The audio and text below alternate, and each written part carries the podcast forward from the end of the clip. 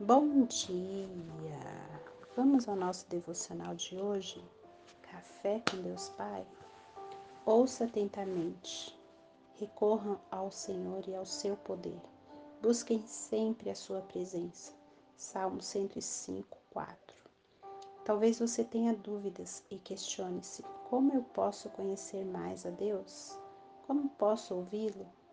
Esses são questionamentos de quem realmente está buscando mais intimidade e relacionamento com o Pai.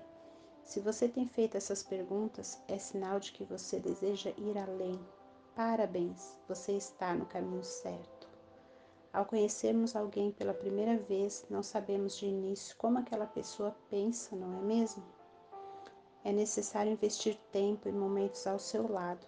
Mesmo casado com Michele há mais de 20 anos, a cada dia que passa, eu a conheço ainda mais.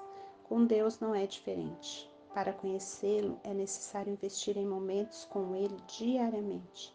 Assim passamos a ter mais sensibilidade para compreender sua vontade, ouvir sua voz e caminhar em obediência. Dessa forma, seremos conduzidos a uma vida acima da média. Digo isso porque precisamos saber que há uma contrapartida. É necessário fazermos nossa parte nesse relacionamento com o Pai para vivermos grandes coisas.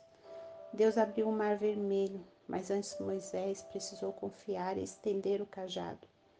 Jesus ressuscitou Lázaro, mas antes a pedra do túmulo precisou ser removida.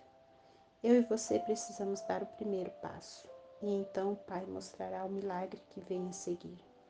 Deus quer falar, mas você precisa se aproximar para conseguir ouvir. Você tem escutado o que o Pai tem a dizer?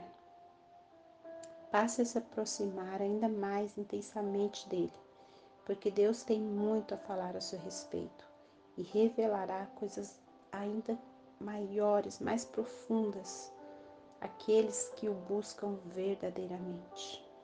E a frase do dia nos diz: Deus Pai está nos falando o tempo todo nós é que muitas vezes não estamos sensíveis a ouvi-lo.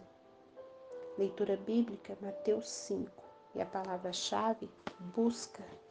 Um dia abençoado para você.